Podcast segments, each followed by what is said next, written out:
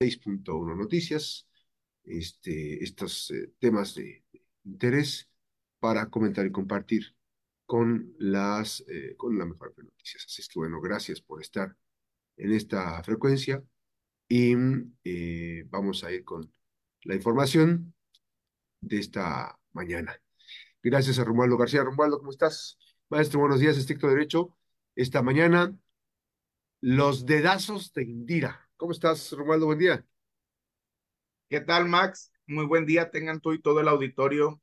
que nos hace el favor de escucharnos por medio de la radio y también de sintonizarnos en las redes sociales. Efectivamente, el día de hoy vamos a abordar este tema tan interesante y que lo hemos denominado de esta manera, los dedazos de Indira, porque efectivamente a partir de, de estas fechas, bueno, desde las semanas recientes o incluso más atrás, se ha empezado a notar esta labor por parte de, de, la gobernadora, que sí ha estado muy ocupada, así como nos damos cuenta que a veces eh, pues no es muy eficaz para el trabajo de, que tiene que realizar en el gobierno, pues en el caso de su partido, ahí sí eh, le echa ganas, ahí sí es más eh, dedicada y ahí sí hace eh, lo o está haciendo lo que ella cree que le corresponde en cuanto al tema de la definición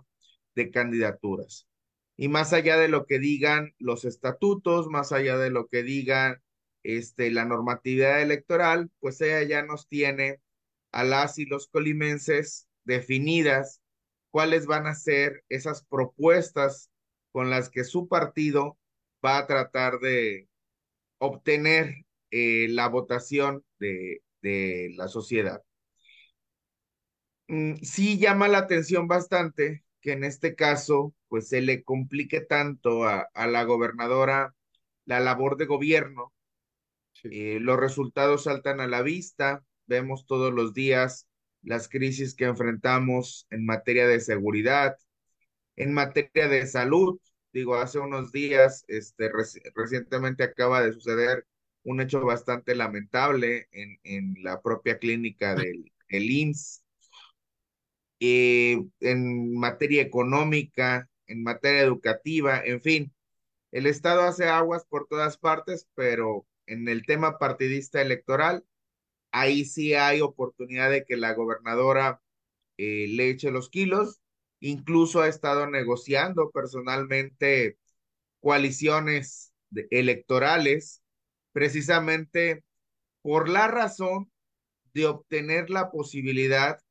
de que los espacios que van a ser este, para estas candidaturas, pues se ajusten a las pretensiones que, que ella tiene para, para la próxima elección. Por eso, pues no, no hubo posibilidad de que entrara en esta coalición Nueva Alianza Colima y en cambio sí hubo posibilidad de que entrara el PES. Bueno, hasta ahora la, la coalición que se ha trabajado y que se presentó incluso pues ya la, la solicitud respectiva ante el Instituto Electoral, pues está conformada por Morena, por el Partido Verde, por el Partido del Trabajo y por el Partido Encuentro Solidario Colima. Entonces, esta coalición, incluso su conformación, también tuvo oportunidad de, de, trabajarla, de estar participando activamente en su conformación la gobernadora. Uh -huh. ¿Y por qué lo hace? Pues porque necesita, mmm, bueno, más bien quiere y espera que los colimenses be, le beneficiemos a ella y a su partido con la elección de las propuestas que ella nos va a presentar. ¿Y cuáles son estas propuestas? Pues bueno, el día de hoy nos vamos a ocupar de cinco bastante relevantes que nos estará eh, presentando en los próximos días para las para cinco presidencias municipales. Vamos a empezar por el caso de Cuauhtémoc, que quizá no es tan relevante en el ámbito político electoral, pero sí es una posición muy sentida para ella, pues porque es el lugar de donde proviene y que le dolió bastante que la, la elección pasada pues no pudiera llevarse el triunfo la que era su abanderada. Y ahora están perfilando para esta posición a la actual secretaria general de gobierno, que evidentemente, pues como ciudadana, como militante de ese partido, está en toda la libertad de poder postularse. Sin embargo, aquí lo cuestionable, pues serían en todo caso sus credenciales para aspirar a una posición de esta naturaleza. Su paso por la Secretaría General de Gobierno ha sido con más pena que gloria, prácticamente intrascendente la, la señora. No sabemos eh, con qué o para qué estaría aspirando a despachar desde la presidencia municipal de Cuauhtémoc cuando ha quedado más que evidenciado que no está en la capacidad, no tiene la capacidad, no está en la aptitud de desempeñar un cargo público y sin embargo, pues bueno, Indira va a tratar de que los cuautemenses pues la beneficien con su voto. Dudo mucho porque la gente ya, ya está más despierta, la gente ya es más crítica y dudo mucho que quieran eh, darle su voto a una persona que tiene este perfil. Tenemos también el caso de Villa de Álvarez, donde el favorecido con el por el dedo de la gobernadora es el actual titular de Ciapacop, que estamos precisamente en una situación similar, un, un desempeño bastante cuestionable y que también se preguntaría uno cuáles son esas cartas credenciales de Vladimir Parra para siquiera tratar de aspirar a ser presidente municipal de, de una población tan importante como Villa de Álvarez.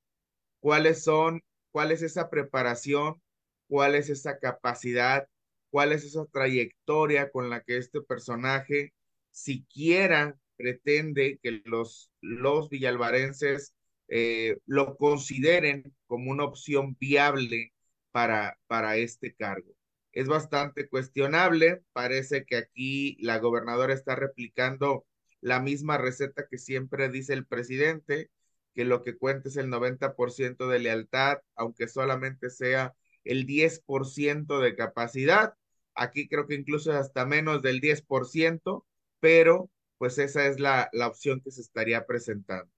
En el municipio de Tecomán, está eh, propuesto Armando Reina, el actual diputado local,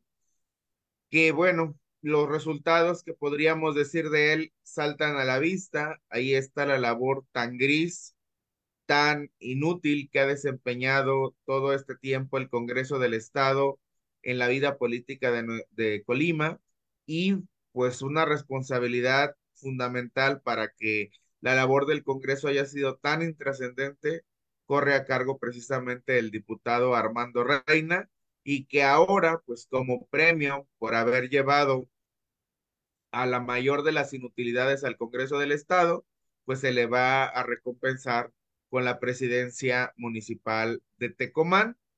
y pues esperando también en el mismo sentido que la gente pues pase por alto esta situación de que el diputado, el actual diputado pues no ha hecho absolutamente nada y que precisamente para eso quiere ser presidente municipal, para seguir haciendo absolutamente nada.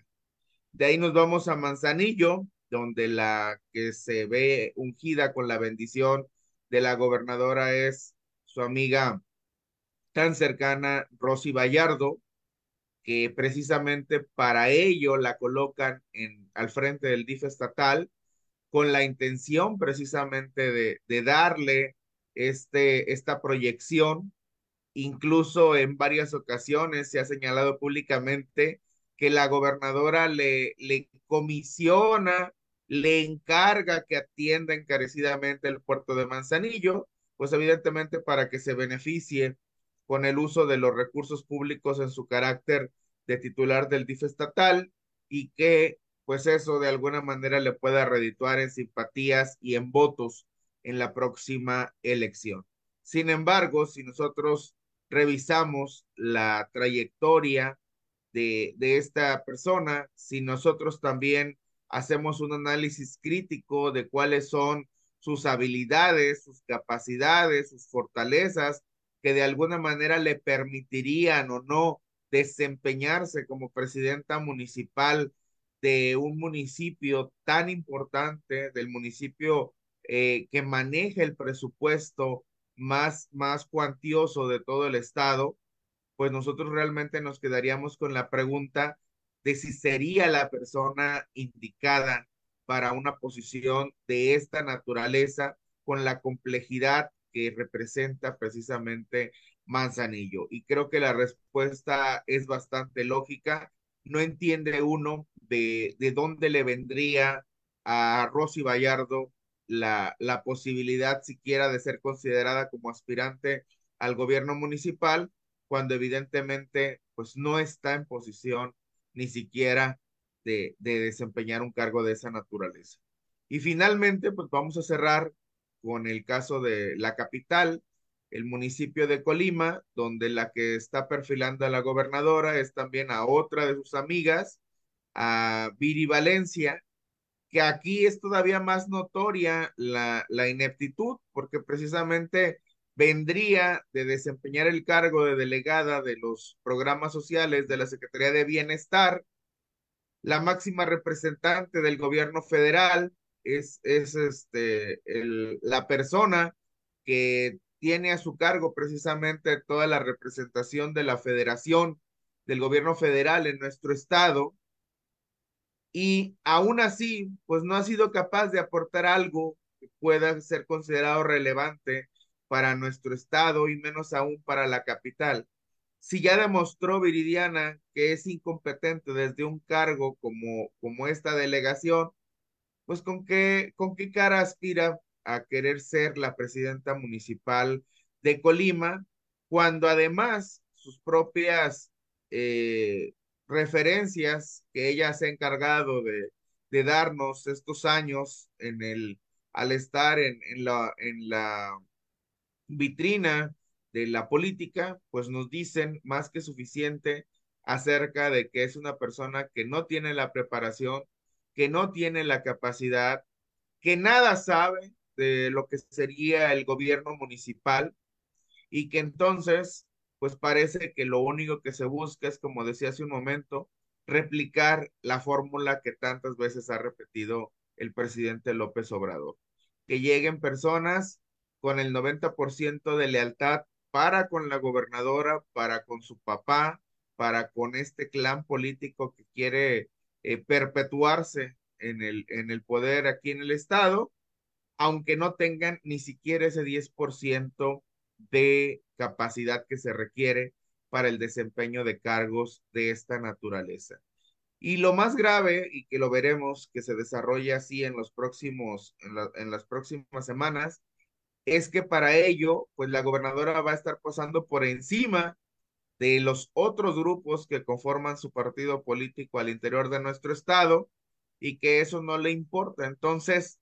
veremos entonces, veremos cómo se va a desarrollar esta, este conflicto, este, choque de intereses que se van a dar, porque esas posiciones la gobernadora parece que, ya se las escrituró a su favor y no está para nada por la labor de soltarlas. Así que se avecina una tormenta al interior de ese partido y lo vamos a ver en las próximas semanas. Es cuanto más. Gracias, Romualdo García. Eh, finalmente, el otro sí. El otro sí, tiene que ver con el asedio al que ha estado siendo sometido en los, en los últimos tiempos el Poder Judicial de la Federación. Ya lo hemos comentado en ocasiones anteriores. Tenemos el caso bastante reciente, lo que ha ocurrido la semana pasada, eh, la llegada de una ministra militante a la Suprema Corte de abierta filiación partidista que se identifica con el presidente López Obrador que además llega también por dedazo a la Suprema Corte con una legitimidad sumamente cuestionada, pero que su labor consistirá precisamente en socavar desde el interior la labor que realiza el máximo tribunal del país. Eso es bastante grave que suceda en la Suprema Corte y más grave aún lo que está sucediendo también en la sala superior del Tribunal Electoral, donde acaban de remover eh, por sus pistolas al presidente de la sala superior e imponer a una magistrada que es afín también a los intereses del acuerdo de transformación, que incluso previo a que esto sucediera se le vio eh, pues llevando a cabo pláticas muy comedidas con el diputado Sergio Gutiérrez Luna, que es el representante de Morena en el Consejo General del Instituto Nacional Electoral.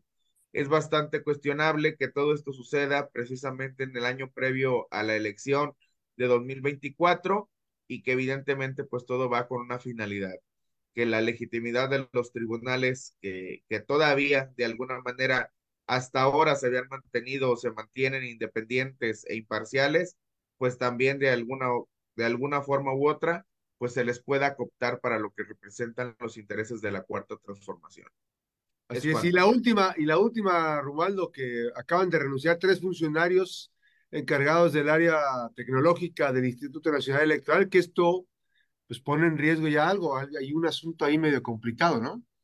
Así es, precisamente uno de ellos, el, responsable del llamado PREP, el programa de resultados electorales preliminares, lo que pone en tela de juicio la, la manera en que se va a estar llevando a cabo la, el cómputo de los votos en la próxima elección. Ojalá no le pidan ayuda a Bartlett porque sí va a estar algo complicada la, la situación. se, va se va a caer el sistema que a él se le cae el sistema o a lo mejor ahora que ya fue bendecido con, con su incorporación a, a Morena, a lo mejor ya aprendió a que no se le caiga el sistema, pero aún así preferimos que sean otro tipo de personas los que se hagan cargo, porque Bartlett es de, de una memoria bastante, bastante negra para la política mexicana. Gracias, Romaldo. Gracias, buenos días. Saludos, Max. Buen día. Feliz Navidad a todo el auditorio. Feliz Navidad al auditorio feliz Año Nuevo. Gracias a Romano García, estricto derecho esta mañana aquí en la mejor. Regresamos.